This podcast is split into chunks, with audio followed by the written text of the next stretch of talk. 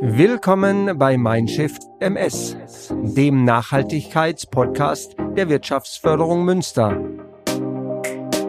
Nachhaltigkeit beginnt im Kopf, hört da aber nicht auf.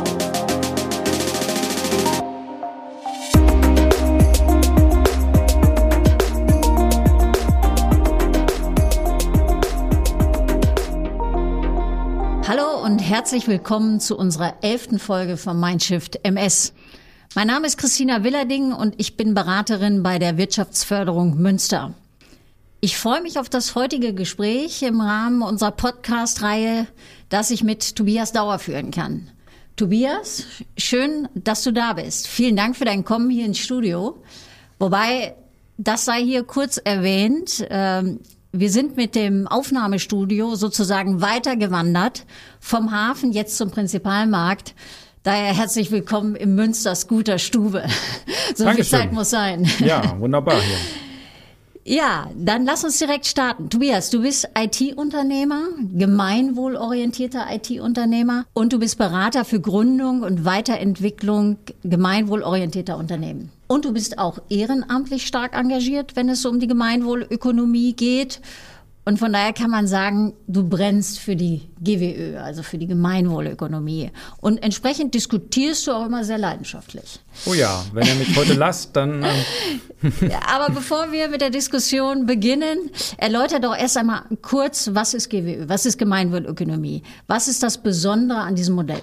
Die Gemeinwohlökonomie ist ein alternatives Wirtschaftssystem, könnte man sagen, oder einfach eine die Idee, dass wir Wirtschaft so gestalten sollten, dass sie zukunftsfähig ist.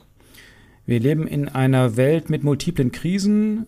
Wir achten in unserem bisherigen Wirtschaftssystem sehr darauf, Gewinne zu maximieren und äh, Wachstum zu steigern. Dabei achten wir nur sehr beschränkt auf Ressourcenverbrauch und auf zum Beispiel faire Arbeitsbedingungen. Und ähm, die Gemeinwohlökonomie schlägt vor, Wirtschaft auf das zurückzuführen, was eigentlich Ökonomie ausmacht, nämlich die Ausrichtung am guten Leben. Das gute Leben heißt, es muss zukunftsfähig sein. Auch kommende Generationen ähm, sollen gut leben können, auch Menschen woanders auf der Welt. Wenn wir das brauchen, wenn wir das wollen, dann brauchen wir zunächst einmal ähm, ein Wertesystem, ethische Grundlagen. Und dann können wir die überlegen, wo wir das überall zur Anwendung bringen wollen. Das können wir in den Unternehmen machen. Unternehmen können sich mit ihren Zielen, mit ihrer Art und Weise, wie sie ihre Produkte gestalten, wie sie im Umgang mit Mitarbeitenden, mit Kunden und Kundinnen, mit der, mit der Lieferkette pflegen, am Gemeinwohl ausrichten. Ähm, die Gesellschaft kann das über den Staat tun. Der Staat kann zum Beispiel ähm, seine Gesetze, Verordnungen, Regelungen, seine Wirtschaftsordnung so gestalten, dass er ähm, Wirtschaft dahingehend fördert, dass sie den Menschen Gutes tut. Und ähm, das kann auch zum Beispiel bei Investitionen eine Rolle spielen, wenn Banken Kredite vergeben. Das kann auf lokalpolitischer Ebene eine Rolle spielen, wenn wir beispielsweise überlegen, wem wir eine Fläche ähm, zuweisen oder wie wir den äh, Einkauf der öffentlichen Hand gestalten. Mhm. Also ein ziemlich breites Feld, aber zentral sind eben die Werte. Da werden wir nachher auch nochmal drauf zu sprechen kommen und eben auch dieses Ausrichten an den verschiedenen Gruppen, an diesen sogenannten Berührungsgruppen. Aber was mich an der Stelle natürlich interessiert, wie bist du überhaupt zu diesem Thema gekommen? Also ich bin mehr oder weniger über dich auch äh, ja. intensiv daran gekommen, hatte vorher schon ein bisschen davon gehört, aber jetzt ähm, natürlich viel, viel mehr. Also wie bist du dazu gekommen? Wann bist du dazu gekommen? Und vor allen Dingen, warum bist du dran geblieben? Ich habe ganz unterschiedliche Dinge gemacht. Ich bin seit, bin seit über 30 Jahren selbstständig, habe ähm, redaktionell gearbeitet, habe fotografisch gearbeitet, habe viel Design gemacht, viel Typografie ähm, dann immer strategischer, konzeptioneller, strategischer und hatte immer schon in mir das Thema, möglichst wenig Ressourcen verbrauchen, möglichst ökologisch zu produzieren, Druckprodukte so zu optimieren, dass wenig Verschnitt anfällt, dass man ähm, vielleicht mit einem Recyclingpapier auch einen hochwertigen Druck ähm, machen kann. Das braucht immer viel Überzeugungsarbeit, viel Gespräche an der Maschine. Ähm, und die Geschichte mit der IT war ein, ein Nebenprodukt, weil wir ähm, äh, immer mehr auch ähm, Internetprojekte gemacht haben und irgendwann mal ähm, ein gutes, solides Hosting braucht, einen Server, ähm, die ähm, unseren Ansprüchen genügten. Und wenn wir das, wenn ich sowas mache, dann mache ich das halt dunkelgrün. und dieser dunkelgrüne Anspruch, ähm, der schlug dann halt durch dahingehend, dass wir am Ende schlicht und einfach eigene Technik äh, in einem Rechenzentrum, das ähm, zu uns passte, reingestellt haben und das hat sich verselbstständigt. Ähm, ich habe aber zu der Zeit auch schon, das war so vielleicht 2007, 2008, ähm, mich immer stärker auf, auf strategische Beratung konzentriert und habe dabei im Schwerpunkt gehabt, wenn wir wollen, dass Unternehmen überleben, dann müssen wir sie ethisch ausrichten. 2012 war ich in Frankfurt auf der Karma Konsum. Das war eine über zehn Jahre, Jahre laufende Fachveranstaltung für Menschen, die ökologisches Wirtschaften wichtig finden. Da trafen sich so Startups, Entrepreneurs und die trafen auf mh, mm, Vordenker in der Szene. Und 2012 war das Christian Felber. Mhm. Der hatte 2010 in Österreich eine Handvoll Unternehmen getroffen, die sagten, wir sind erfolgreich. Wir meinen damit aber nicht Wachstum, wir meinen damit nicht Geld. Wir verdienen unser Geld, darum geht's nicht, aber wir meinen damit gute Arbeitsbedingungen, faire Löhne, regionale Lieferketten, eine geringe Belastung der Umwelt, gute Reparierbarkeit und so weiter und so fort. Und das würden wir gerne systematisch bewerten und beschreiben, damit wir wissen können, wie wir, wo wir noch was tun können und wie wir Erfolg ähm, messen können. Mhm. Und da entstand die Idee der Gemeinwohlökonomie. Es entstand eine Matrix, die Matrix 1.0, ein Bewertungsschema. Es entstand ein Buch und dieses Buch ging durch die Decke, weit über diese ähm, Nachhaltigkeitsgründerszene hinaus. Mhm. Und ich habe Christian Felber zwei Jahre später, mir war gar nicht klar, dass es so frisch war, kennengelernt und habe zu der Zeit schon Nachhaltigkeitsberatung für Unternehmen gemacht, um die strategisch anders auszurichten. Ich habe gedacht, das ist so viel systematischer, das ist so viel klarer als das, was du dir überlegt hast. Und es hat gleichzeitig auch noch die, die politische Wirkkraft. Wir haben als Unternehmen, die nachhaltig ausgerichtet sind, immer erstmal einen Malus. Wir wollen faire Löhne zahlen, wir wollen Sklavenarbeit vermeiden, wir wollen ähm, unsere Kosten nicht externalisieren, also nicht an die, in die Umwelt ähm, oder in die Gesellschaft auslasten. Wir, sind, wir stehen immer erstmal schlechter da im Wettbewerb. Wie kann man das anders gestalten, so dass dieser Malus zum Bonus wird. Und da hilft es systematisch und strategisch an dieses Thema dran zu gehen. Und die Gemeinwohlökonomie bietet eben auf Unternehmensebene die Idee, das systematisch zu betrachten und zu entwickeln, aber gleichzeitig auf der politischen Ebene ähm, eine, die, die Idee, einem Bruttoinlandsprodukt, ein Gemeinwohlprodukt zur Seite zu stellen, bei dem wir wirtschaftspolitischen Erfolg eben nicht am Geld, sondern tatsächlich am guten Leben für alle, auch für künftige Generationen mhm. bewerten. Also das finde ich äh, sehr, sehr spannend und das hat letztlich mir auch sehr gut gefallen. Wir kommen ja noch gleich darauf zu sprechen, dass wir das ja bei der Wirtschaftsförderung äh, haben wir uns ja auch auf den Weg gemacht. Nein, dieses systematische Vorgehen, dieses, ich sag mal, Abarbeiten an der Matrix mit den Werten, mit den Berührungsgruppen, das hat so eine gewisse Klarheit gebracht, die man ja sonst eigentlich ja, gar nicht so hat. So ist es. Also genau. äh, das hat mir auch wirklich gut gefallen. Aber werden wir ein bisschen konkreter, gucken wir auf einmal auf Münster. Es gibt gute Beispiele. Wir haben sie ja sogar schon, oder ich habe sie schon in meiner Podcast-Reihe gehabt. Sibaria, mhm. die Bäckerei oder Raidboxes. Ja. Ähm, beides auch spannende äh, Unternehmen, die das wirklich durch und durch leben und sich da auf den Weg gemacht haben. Also es gibt Beispiele, es gibt nicht so ganz viele. Kennst du vielleicht noch andere, wenn wir jetzt so ein bisschen über Münster hinausschauen? Ja, man muss was Münster angeht, erstmal wissen, wie sich das hier entwickelt hat. Ich habe das 2014 mir an, 2012 äh, mir angehört, das Buch gelesen. 2014 habe ich Münster nachhaltig mitgestartet mhm. und hatte das Gefühl, wir reden über Wirtschaft, aber nicht mit Wirtschaft. Und habe dann als Unternehmer gesagt, da gehe ich mit rein. Ich bin äh, mit jemand anders zusammen, das war der ähm, ein Vertreter des Kulturquartiers Münster, äh, Rainer Kossow. Wir haben zusammen gesagt, wir sind der Unternehmensflügel von Münster nachhaltig. Jetzt war es dann so, dass wir, ähm, das war damals auf dem Servazi-Platz, haben wir einen Markt der Möglichkeiten gemacht, um zu zeigen, was es alles schon gibt in der Richtung. Und äh, wir wollten aber explizit keine Unternehmensstände. Es ging nicht um Selbstdarstellung, es ging um, ging um Inhalte. Und ich dachte, na gut, dann biete ich mal einen Workshop an und habe einen Workshop zur Gemeinwohlökonomie angeboten. Und der war, hatte eine ziemlich kräftige Resonanz. Da war zu spüren, wie viel Kraft in dieser Idee ist. Und habe dann gesagt, okay, das Wichtigste, was wir brauchen, ist keine Regionalgruppe und keine Infostände. Wir brauchen Unternehmen, die zeigen, dass das geht.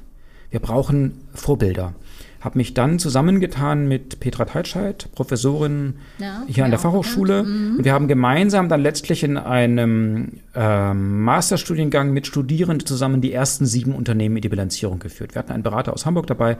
Mein Unternehmen war auch mit drin. Ich bin sozusagen mit meinem Unternehmen eines der, der, der Unternehmen der ersten Stunde in Münster und haben dann gemerkt, dass das, dass, wie spannend das ist, wie viel man damit erreichen kann und konnten damit zeigen, dass dieser Weg prinzipiell möglich ist. Natürlich gibt's ähm, in Münster inzwischen nach und nach auch größere, die das machen. VRD ist momentan im Prozess. Ich glaube, das darf ich schon verraten. Noventum hat das gemacht. Das sind so IT-Unternehmen, auch so 100 bis 200 Mitarbeitende in der Größenordnung. Mhm. Natürlich, Kulturquartier ist eine ganz, ganz, was ein ganz Besonderes. Die haben einen, einen Ort geschaffen, wo man äh, Räume mieten kann, um zum Beispiel äh, Musik zu machen, Musik zu lernen, wo Chöre üben, wo es Abendsveranstaltungen gibt und der auf eine ganz besondere Art und Weise auch geschaffen ist, weil sie als Gemeinwohlunternehmen natürlich versucht haben, möglichst mit Rohstoffen zu arbeiten im Bau, die, die keinen Schaden verursachen, gebrauchte Werkstoffe nutzen und so weiter und so fort, kein, kein, kein Betonfundament zu legen. Ähm, mit lauter solchen Ideen spinnt man da mal rum. Man ist nicht nur beim eigenen Geschäftsmodell, sondern man ist bei, der, bei all dem, was ein Unternehmen tut. Außerhalb von Münster gibt es so Unternehmen natürlich, die man kennt, wie VD zum Beispiel, ein ah, Outdoor-Hersteller, genau. die Rucksäcke, Jacken, Zelte machen. Genau, ich glaube, den meisten bekannt. Die wird man äh, kennen, die hart ja, im Wettbewerb ja. stehen äh, wenn man Absolut. weiß, wer da so in der Szene unterwegs ist, die wirklich hart im Wettbewerb stehen und trotzdem es schaffen, erfolgreich zu sein, auch klassisch betriebswirtschaftlich erfolgreich zu sein. Und dann ändern sich Geschäftsmodelle. Zum Beispiel, die machen jetzt, weiß ich nicht, in wievielten Bericht die inzwischen machen. Also die Gemeinwohlökonomie bietet ein, ein Bilanzierungsverfahren an, aber nicht mit der Idee, du schreibst einmal auf, was du machst und heftest die Plakette an die Brust, sondern schon mit der Idee, das als Steuerungsinstrument, als Management-Tool mhm. zu nutzen. Also machst du es immer wieder, alle zwei Jahre. Das macht VD und sie haben zum Beispiel inzwischen die Idee entwickelt, sie müssen ja gar nicht Produkte verkaufen, sie können sie ja auch verleihen. Ähm, wir kennen das aus der Idee, wie man Kreislaufwirtschaft gestaltet. Ja, ja, dass genau. Man nicht das mehr, hängt ja alles zusammen. Nicht ja. mehr Produktanbieter ist, etwas verkaufen will. Ja. Und der Erfolg bedeutet, ich verkaufe viel, sondern dass man Lösungsanbieter ist. Die ja. Lösung ist, du hast in deinem Sommer für deinen Urlaub ein Zelt. Wir leihen dir das für diese Zeit und danach nehmen wir es zurück, wir machen es sauber und wir reparieren es. Dann ändert sich die Art und Weise, wie ich ein Produkt designe weil es auf einmal langlebig wird und reparierbar wird und auf einmal ändert sich die Art und Weise, wie ich Angebote mache. Mhm. Und das ist das Schöne an Gemeinwohlökonomie. Ja, ja, das ganze Geschäftsmodell verändert sich. Ändere mein Fall. Modell in ja, ja. allen Aspekten. Wir als Wirtschaftsförderung, ich habe es ja schon angedeutet, haben uns ja auch auf den Weg gemacht. Also ja. stehen kurz äh, vor, vor Abschluss der Bilanzierung. Es war ein sehr erkenntnisreicher äh, Prozess, aber man muss natürlich auch sagen, das gehört auch zu weit. Das war auch schon zeitintensiv. Äh, ja. Können wir gleich noch mal ein bisschen drüber berichten, wie es genau gelaufen ist. Ich sag mal so, es muss ja nicht dieser umfassende Prozess immer gleich sein. Es muss nicht die Vollbilanz sein. Es gibt ja auch Alternativen, ja. um sich dem Thema zu nähern. Kannst ja. du da ein bisschen drauf eingehen? Wir haben eine ganze Reihe von Formaten entwickelt, die helfen sollen, sich mit der Frage ethischen Wirtschafts Wirtschaftens zu beschäftigen. Ich muss vielleicht ganz kurz noch mal auf die Matrix eingehen, weil die so ein Kernthema ist. Mhm. Also du hast gerade schon von den Bedrohungsgruppen gesprochen. Die Idee ist, wir haben vier Wertesäulen und haben Berührungsgruppen entlang ähm, der, der Kette, womit ein Unternehmen zu tun hat. Ähm, das heißt, ich kann mir die Frage stellen, wie menschenwürdig ist das, was ich tue, wie gerecht, äh, wie solidarisch, wie ökologisch, also wie nachhaltig oder auch wie stark spielen eine Rolle, wie Transparenz und Mitbestimmung eine Rolle. Und das mhm. kann ich wiederum mappen auf alle Menschen, mit denen ich zu tun habe. Auf die Lieferkette, auf die Eigentümer, Finanzpartner, auf diejenigen, die bei mir arbeiten, auf die Kunden und Kundinnen natürlich und interessant für Unternehmen, ungewöhnlich auch auf die Gesellschaft wenn ich jetzt mir die, die, sozusagen die Königsdisziplin wäre, die Vollbilanz, wie wir sie gemacht haben, mit vielen mhm. Aspekten, 67 Aspekten, jeder Menge Indikatoren, das macht schon Arbeit und vor allem macht das Arbeit, weil wir es als Prozess partizipativ gestalten. Bei euch war es so, dass wirklich alle Mitarbeitenden des Unternehmens, und das sind nicht wenige, äh, integriert waren in, in den Workshops. Wenn du Transformation willst, und es geht um Transformation, musst du Menschen aktivieren. Sie müssen beteiligt sein im Prozess. Und das geht natürlich in einem großen Unternehmen mit 200 Leuten, 300 Leuten, äh, geht das nicht mit allen. Aber du musst, musst Gruppen bilden, in denen du einen möglichst relevanten Teil mit einer guten Durchmischung in den Prozess führst. Es geht nicht darum, dass wir was auf Papier, aufs Papier bringen. Es geht darum, dass die Menschen selber darüber nachdenken, wie sie zu diesen Themen, zu diesen Fragen, zu diesen Werten stehen und dann ihren eigenen Weg, ihre eigene Antwort finden. Und wenn wir jetzt hingehen und sagen, okay, wir haben ein Start-up, das neu gründet, ähm, dann haben die natürlich noch keine Zahlen, keine Daten, nichts, worauf sie über zwei Jahre zurückschauen können. Die können noch gar keine Bilanz ja, ja. machen. Dafür haben wir zum Beispiel eine eigene Gemeinwohl Business Canvas entwickelt. Die heißt EcoGood Business Canvas. Man kennt Business Canvases, Ja, wenn man ja, so seinen ja, Unternehmensplan macht. Und wir haben das wertebasiert gemacht. Du kannst also ab Stunde Null dein Unternehmen wertebasiert ausrichten. Du stellst die Frage, was ist sozusagen die Sinnhaftigkeit des Unternehmens? Was sind die, die Fragestellungen deiner Berührungsgruppen? Was sind deren Nöte, deren Ängste? Was ist die Lösung, die, die du anbieten kannst? Was ist der erste Schritt, den du tun musst? Wie bedeu was bedeutet das Ganze finanziell? Wo sind deine Einnahmen? Was sind deine Ausgaben? Und wie zahlt das Ganze letztlich auf das gute Leben äh, von allen ein? Und damit kann man Geschäftsmodelle ab Stunde Null ähm, ethisch entwickeln. Und Also da, das, da muss ich ja. Mhm. mal kurz dazwischen gehen, weil ich hatte mir noch mal ein Zitat ähm, hier aufgeschrieben, das, das muss ich kurz bringen. Das Gerne, kommt von ja. deiner äh, von deiner Homepage. Also Okay. du kennst es. Und zwar, äh, weil es jetzt gerade zu diesem Kontext Startups äh, so gut passt. Äh, du schreibst, wenn man ein Unternehmen neu gründet, dann bitte richtig. Natürlich mit einer guten Idee, einem Thema, das einen interessiert, einen Schuss bewährtem und einen neuen Dreh, aber vor allem mit einem Ziel, das sich nicht an Banalitäten wie einer überschüssigen Finanzbilanz aufhält oder gar Wachstum zum Selbstzweck erklärt. Nein, richtige Unternehmen verfolgen ein Ziel, das das Leben besser macht. Ja, Also äh, das, das fand ich sehr schön, weil normalerweise sagt man ja, mach einen guten Businessplan und dann bist du fein raus. Aber euer Ansatz ist ein anderer.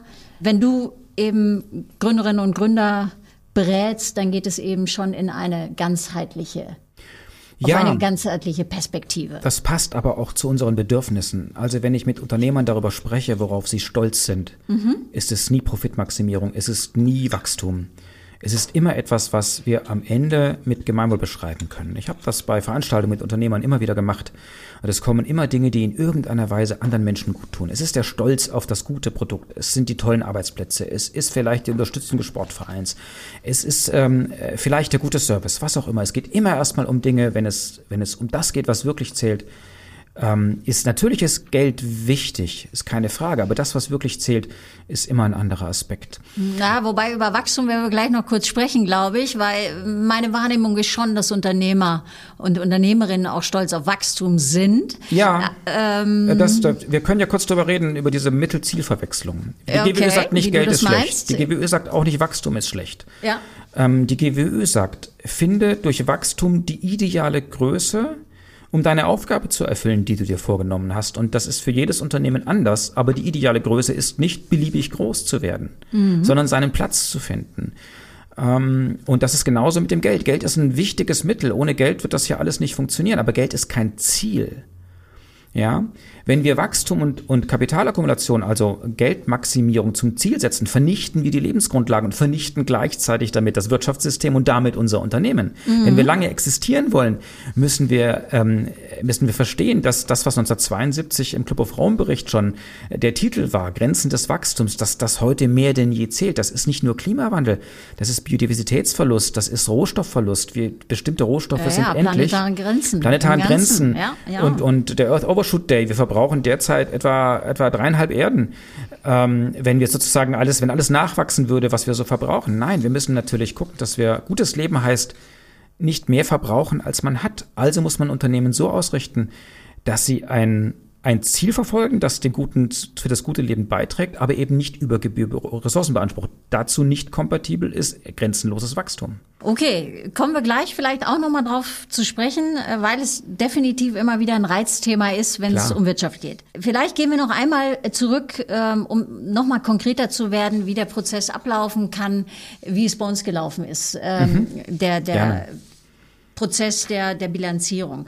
Also bei uns war es ja letztlich so bei der Wirtschaftsförderung, wir haben, sind gestartet mit einem Kick-Off-Workshop Ja. und, und haben eigentlich erstmal gelernt sozusagen, was ist Gemeinwohlökonomie und was hat das auch mit Wirtschaftsförderung zu tun. Und natürlich ähm, eine Gesellschaft mit öffentlichem Auftrag, wie wir eine sind, sind wir schon ziemlich dicht dran an diesen Themen und ähm, haben aber auch gesehen, dass die, die Werte der, der Mitarbeitenden auch per se schon sehr dicht dran sind. Was die Sache dann natürlich auch in einen guten Prozess gebracht hat. Also wir haben ja dann, sind wir ja gestartet mit, mit kleinen äh, Teams in den Workshops. Also wir haben dann nochmal Teams gebildet, je nach Berührungsgruppen und ähm, haben dann äh, uns sozusagen abgearbeitet. Das ist, sind ja große Kataloge, viele Fragen, die man zu beantworten hat und mhm. eben auch diese besagten Indikatoren, wo man auch wirklich äh, in seine Bilanz geht, in, bei uns in unsere CO2-Bilanz. Wir haben ja auch uns äh, CO2 bilanziert.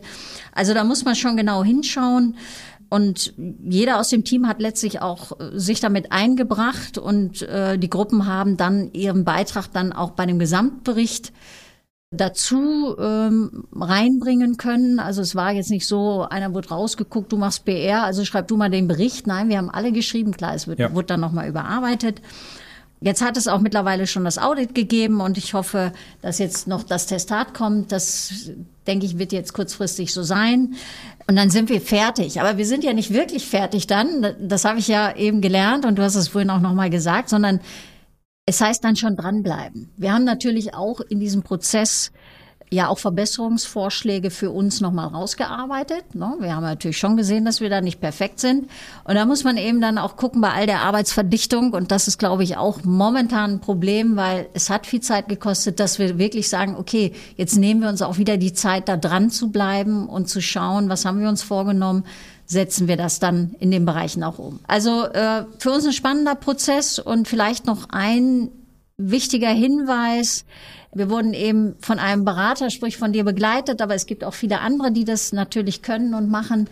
Dazu gibt es auch eine Beratungsförderung, das muss man auch äh, ja, berücksichtigen. Transformationsberatung. Äh, mhm. in, bei uns war es noch die Potenzialberatung, ja. jetzt ist es die Transformationsberatung. Also auch da sich immer erkundigen, was geht so dass man da auch gut unterstützt wird. Also wie gesagt, für uns ein ganz spannender Prozess. Ähm, und es hat mir eben auch gezeigt, Nachhaltigkeit ist, wie wir ja auch im Prinzip immer wieder sagen, ein Chancenthema.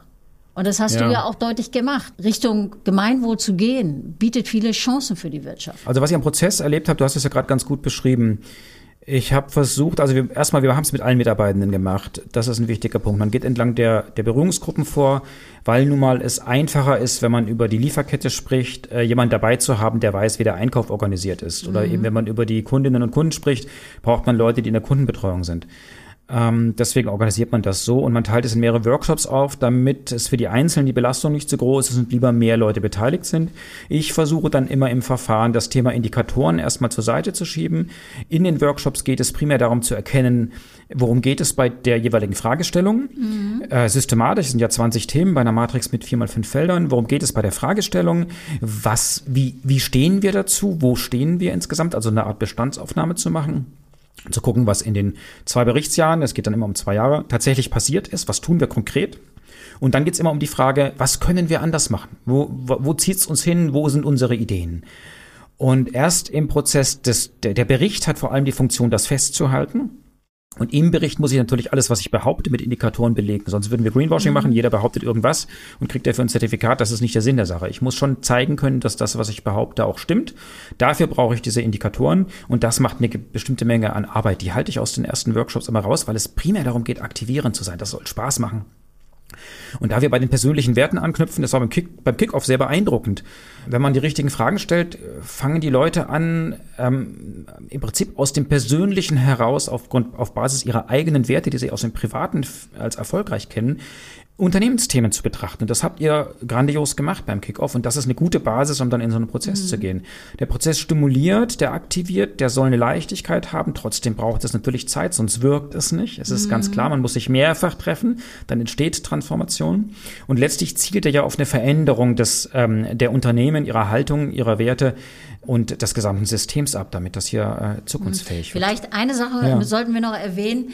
Am Ende ähm, dieser Workshop rein stand ja auch unsere Selbsteinschätzung. Das ja. heißt, das fand ich auch nochmal spannend, ja. dass man dann doch nochmal ganz selbstkritisch draufschaut, also ja. jetzt nicht zu optimistisch, nicht zu positiv, weil man ja weiß, okay, man, man hat da sich jetzt wirklich sehr transparent gemacht und da muss man da auch ganz ehrlich mit sich sein. Ich glaube, das haben wir auch ganz gut hingekriegt. Also es werden ja. wir ja dann, dann abschließend sehen. Zeigt aber natürlich, dass man, ja, da ist noch viel Luft auch nach oben, obwohl man schon, ja. glaube ich, ganz gut ist. So dürfen wir es wohl sagen.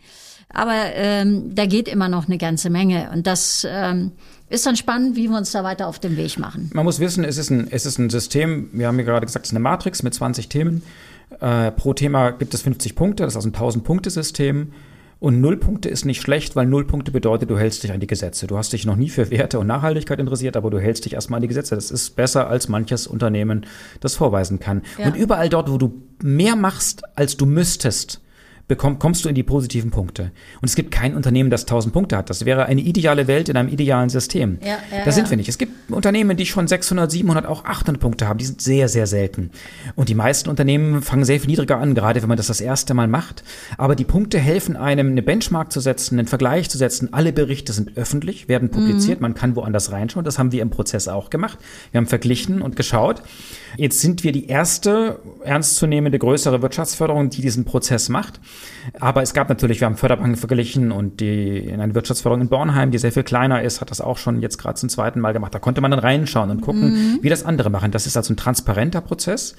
Und damit erreicht man zunächst einmal, dass man den Status quo sehen kann, dass man sieht, dass man besser ist, als man müsste. Oft entdeckt man Dinge, die zum Gemeinwohl beitragen, von denen man das gar nicht wusste, ähm, dass die hier positiv bewertet werden. Das sind immer so Überraschungen. Und dann entdeckt man eben auch die Dinge und was tun könnte. Und diese Selbstbewertung, bei der bleibt es natürlich nicht, aber die hilft, ein Gespür dafür zu kriegen, wie weit sind wir schon? Sind wir noch auf Null, weil wir noch nichts gemacht haben? Haben wir schon mal uns mit dem Thema beschäftigt? Das ist der erste Punkt.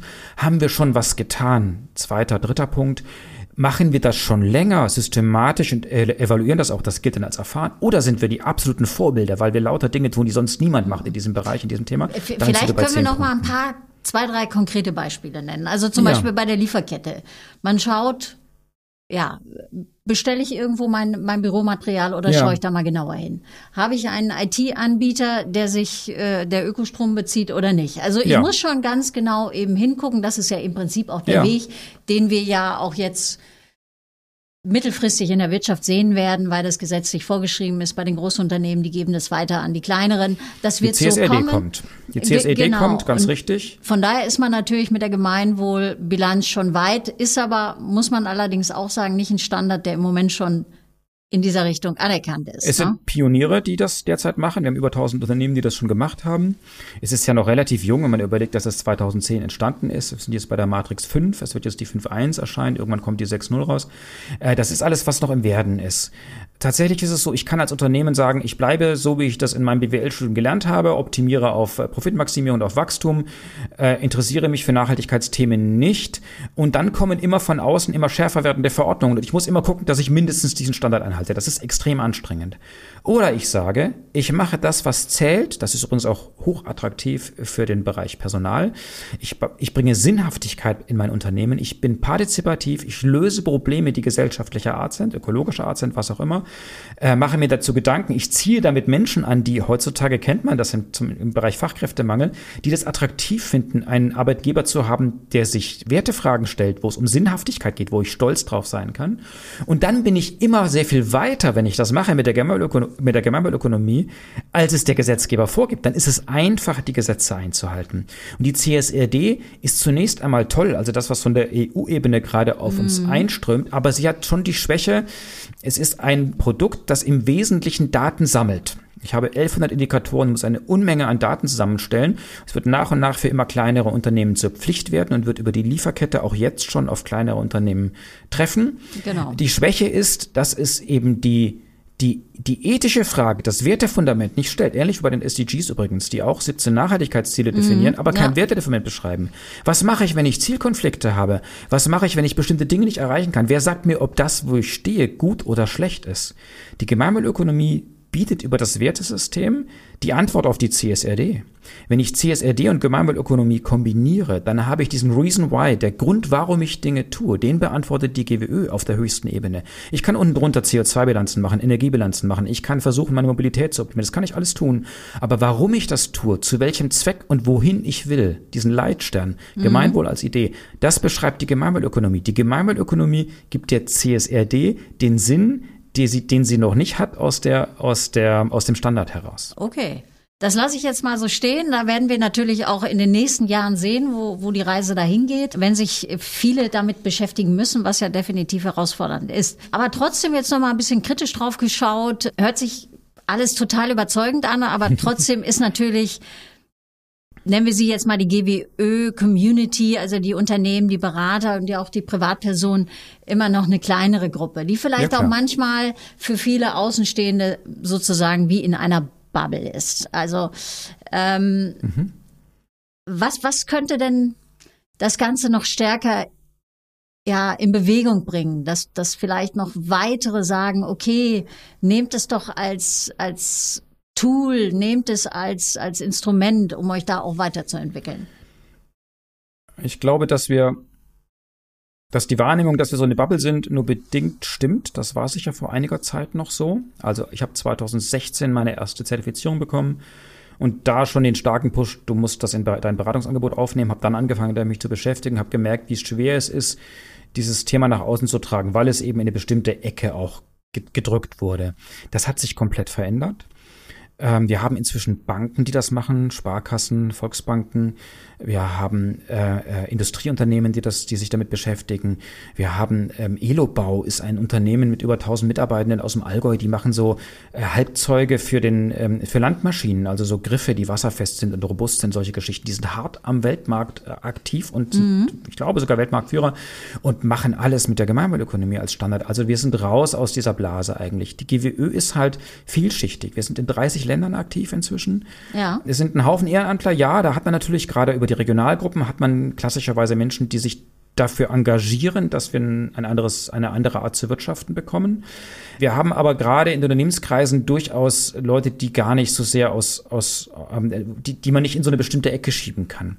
Äh, weil diese Erkenntnis, dass das, das Gemeinwohl ein wichtiger Begriff ist, die ist inzwischen ja im Bundeswirtschaftsministerium angekommen. Das ist Sven Giegold, der das sehr stark gepusht hat, Robert Habeck auch. Die haben inzwischen in ihrem Ministerium eine eigene Abteilung für das Thema. Und gerade frisch, ich glaube vor zwei Wochen, äh, wir haben jetzt Ende September, ist die Strategie, Strategie äh, äh, Gemeinwohlökonomie äh, von der Bundesregierung verabschiedet worden, beschlossen worden. Ähm, wir haben also auf bundespolitischer Ebene, die die letzten 16 Jahre Bremser war, was solche Themen angeht, inzwischen eine Vorreiterrolle bekommen. Ähm, auf EU-Ebene sowieso, weil wenn man sich CSRD und Green Deal und so anschaut, da sind viele Gemeinwohlthemen drin. Nicht in dieser Tiefe, nicht in dieser Schärfe, ja, nicht in dieser Eindeutigkeit, aber sie sind vorhanden. Wenn man den, den Green Deal sich anschaut, das ist von der Leyen im, Wallen, im Wesentlichen, hat man dort Kreislaufwirtschaft, man hat äh, ökologische Landwirtschaft, man hat eine Mobilität, die, äh, die die Welt nicht so ruinieren soll. Wir, wir, haben derzeit noch bei normalen PKWs, ein PKW erzeugt 5000 Euro gesundheitlichen Umweltschaden im Jahr, äh, wenn er diesen durchschnittlichen Kilometerverbrauch hat. Das muss sich ändern. Wir brauchen äh, ähm, natürlich eine andere Art der Ressourcenentnahme. Das alles ist im Green Deal prinzipiell angelegt.